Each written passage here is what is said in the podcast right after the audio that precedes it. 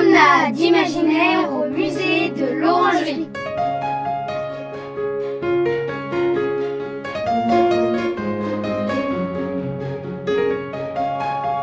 La petite espionne des nymphéas. Une histoire inspirée des nymphéas par Claude Monet.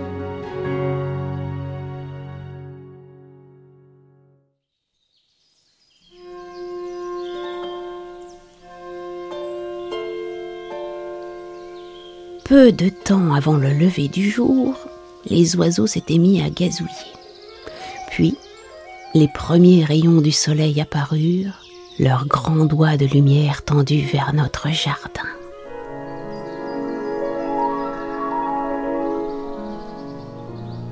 Moi, je ne bougeais pas, frigorifié par la nuit. L'aube soufflait son haleine fraîche sur l'étang qui exhalait de mystérieuses fumerolles. J'ai vu alors les nymphéas, ces petites horloges botaniques qui flottent sur l'eau, ouvrir délicatement leurs pétales de porcelaine. J'attendais encore de me réchauffer avant d'aller me promener de ci de là comme j'en ai l'habitude chaque matin. Enfin, moins engourdi par le froid, je me suis enhardi à faire le tour du jardin. Alors, j'ai entendu le maître ouvrir brusquement le volet de sa chambre au premier étage.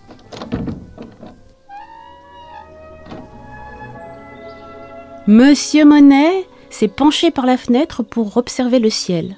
Et malgré sa longue barbe blanche, j'ai vu un grand sourire éclairer son visage. Ce qui n'est pas le cas lorsque le temps est au gris ou à la pluie, je peux vous l'assurer. Il faut le voir alors pester et de la pire façon, lui qui est pourtant un vieillard si distingué. Puis, il est descendu dans la belle cuisine bleue, prendre son petit déjeuner. Une andouillette bien grillée. Blanche, sa belle-fille, qui l'aide beaucoup dans son travail, était déjà levée, ainsi que la cuisinière qui préparait le café.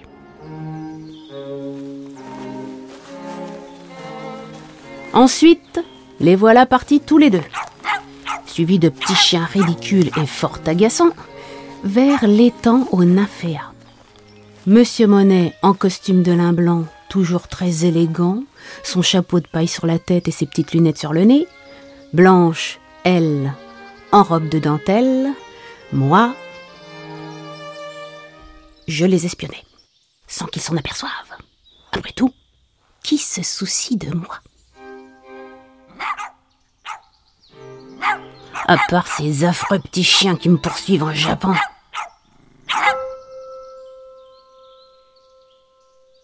Depuis plusieurs années, Monsieur Monet est obsédé, hypnotisé par son étang.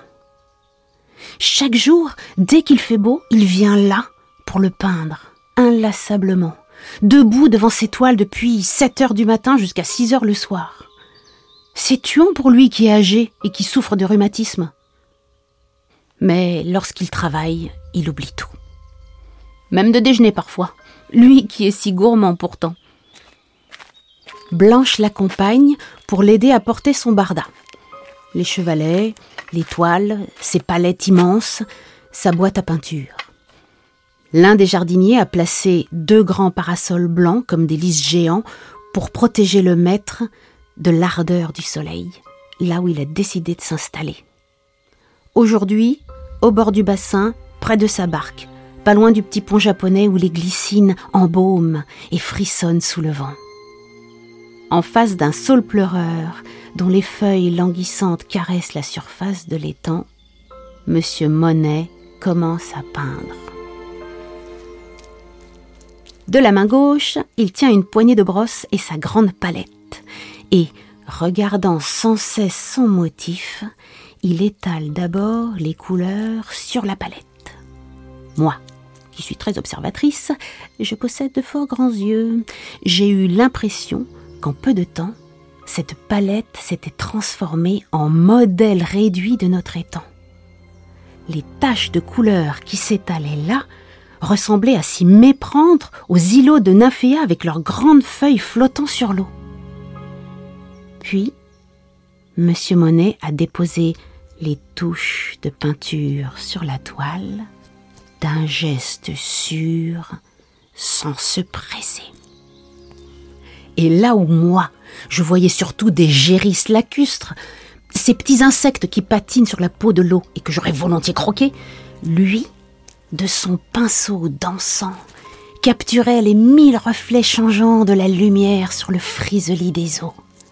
Cet alchimiste faisait aussi apparaître sur sa toile l'ombre mystérieuse d'un arbre, le passage argenté de nuages fugaces à la surface du bassin, des herbes qui ondulaient au fond, chevelure de quelque ondine ensorcelée. A-t-il vu la grenouille qui a sauté dans les profondeurs de la mare? Hmm, Pas sûr. Il cherche plutôt à capturer les brisures de la lumière. Et il faut l'entendre bougonner pendant ce travail impossible. Oh, mais je parle comme un cochon aujourd'hui. J'arrive à rien. Ah, c'est intolérable. Moi, personnellement, je ne trouvais pas. Ni Blanche non plus. Et la lumière qui vient de changer. Bon sang. Blanche, apporte-moi une nouvelle toile, s'il te plaît. Ça va devenir fou. Et pourtant, je pioche ferme. Quelle torture, la peinture Monsieur Monet parlait ainsi tout seul et se grondait lui-même, pendant que les jardiniers qui s'occupaient des iris et des agapantes faisaient semblant de ne rien remarquer. Oh, quelle cochonnerie Oh, il avait l'air si fâché que je décidai de prendre le large. J'allais me réfugier dans le berceau d'un nénuphar au milieu de l'étang.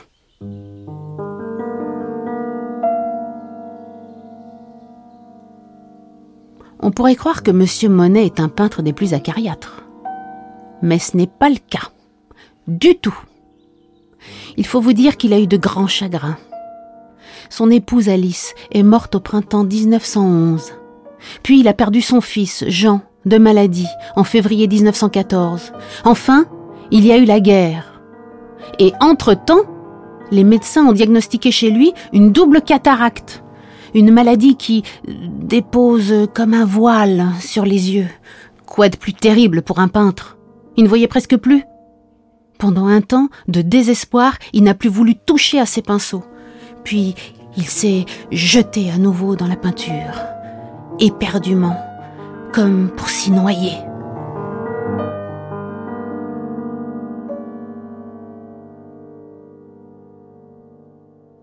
Le docteur Coutla, finalement, l'a opéré, et ça a été un peu mieux ensuite, mais M. Monet avait l'impression de ne plus voir les couleurs telles qu'elles étaient. On lui a prescrit alors des gouttes, puis des lunettes avec des verres correcteurs. Quand le docteur Coutla lui a demandé comment il faisait pour peindre dans ces conditions, M. Monet lui a expliqué qu'il choisissait les couleurs juste de mémoire, en se laissant guider par les étiquettes collées sur les tubes de peinture. Moi, qui possède une vision exceptionnelle, elle me permet de capturer mes proies avec facilité. Je compatissais. Malgré tous ses soucis, notre maître, aussi solide qu'un vieux chêne, peignait sans relâche. Il avait décidé d'offrir à la France, à la fin de la guerre, après l'armistice de 1918, de grandes décorations, comme il disait lui-même. Une série de vastes toiles, sorte de panorama circulaire, représentant des nymphéas du lever du jour au crépuscule. C'était pour Monsieur Monet une offrande à la patrie et un hymne à la paix. Afin de mener à bien son entreprise, il a fait alors construire un immense atelier de 22 mètres de long sur 12 de large et 15 de haut. Moi, j'étais affolée par le bruit effarant des travaux, et je ne me montrais plus. Je restais cachée dans les roseaux.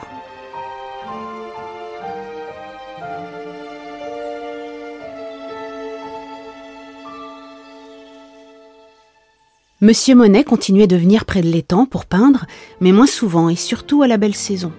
Il bougonnait toujours autant, mais semblait parfois enchanté de ce qu'il faisait. Alors tout le monde dans la maison était aussi heureux que lui. Mais ça ne durait jamais longtemps. Il était parfois si mécontent de lui qu'il appelait Blanche et ça y était. Il décidait de détruire les toiles qui lui déplaisaient. Blanche devait donner un coup de couteau dans chacune pour en détacher un morceau. Puis on les brûlait toutes en tas dans le jardin. Monsieur Monet assistait à l'incendie jusqu'au bout pour vérifier que rien n'échappe à la destruction. Blanche avait l'air consternée. Et les chiens, effrayés par le brasier, bondissaient de tous côtés. Moi, fascinée par les flammes, je m'approchais cette fois d'un peu trop près. Oh, mes fines ailes faillirent à un cheveu prendre feu. Complètement déboussolée, j'ai vrombi vers la maison et sans le vouloir, je suis entrée dans la chambre du maître par la fenêtre ouverte.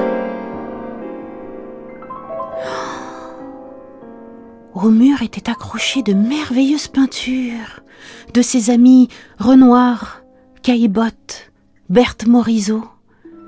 Et puis, j'ai survolé quelques lettres posées sur son bureau.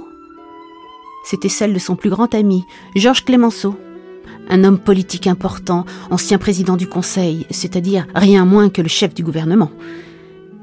Il s'aimait tendrement, ces deux vieux messieurs. Mon pauvre vieux crustacé, cher vieux Maboule, mon cher vieux bipède, avait écrit affectueusement Clémenceau à Monsieur Monet, et il ordonnait Peignez, peignez toujours, jusqu'à ce que la toile en crève.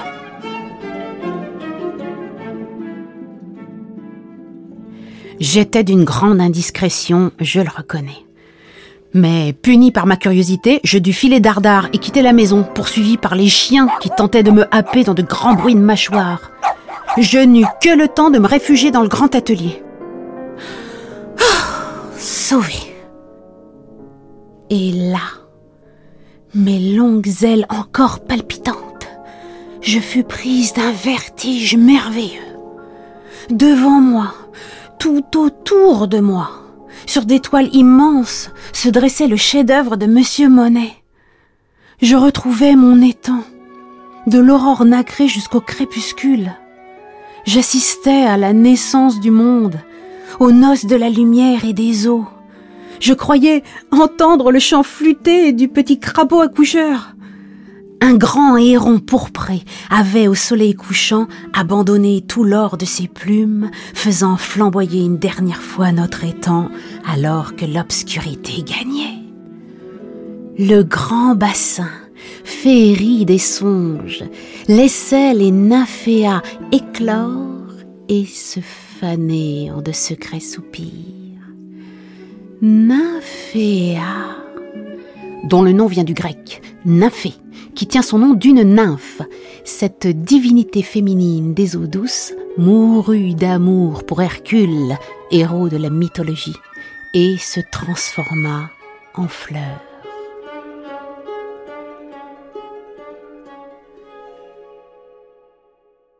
Mais notre Hercule, finalement, c'est Monsieur Monet un véritable titan, qui pendant les 30 dernières années de sa vie a peint près de 250 peintures consacrées aux nymphéas, pour finir par ses plus grands formats, huit immenses compositions qui seront installées après sa mort dans les deux salles ovales du musée de l'Orangerie.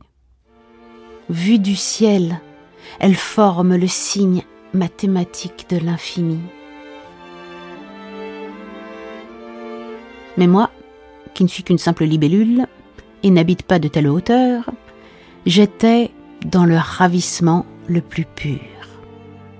Quel prodige Partout, dans ces magies, l'eau buvait la lumière et la lumière buvait l'eau. Je m'étais posé délicatement sur un nénuphar représenté de quelques taches brusques de peinture jaune et pourpre lorsque j'entendis le pas lourd de M. Monet qui approchait. Il venait d'entrer dans le grand atelier. Je ne bougeais pas, immobile comme un bijou. Passant devant la toile où je m'étais posé, il s'approcha de moi, ajustant ses lunettes. Il m'observa un instant, mais elle dit après mon corps fin, bleu nuit, métallisé. Puis, en souriant, il dit Eh bien, tu as de la chance que la peinture soit sèche. Et il sortit pour aller dîner dans la salle à manger mimosa tapissée de belles estampes japonaises. Je repartis de mon côté vers l'étang, dans l'espoir de croquer quelques éphémères, avant de me percher sur un iris, pendant que les nymphéas refermaient doucement leurs corolles, afin d'y enclore la nuit.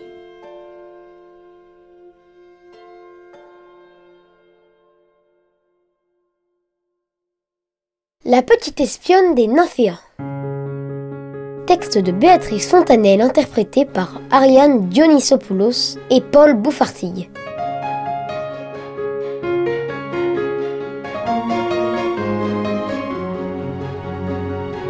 Une coproduction Musée de l'Orangerie et création collective.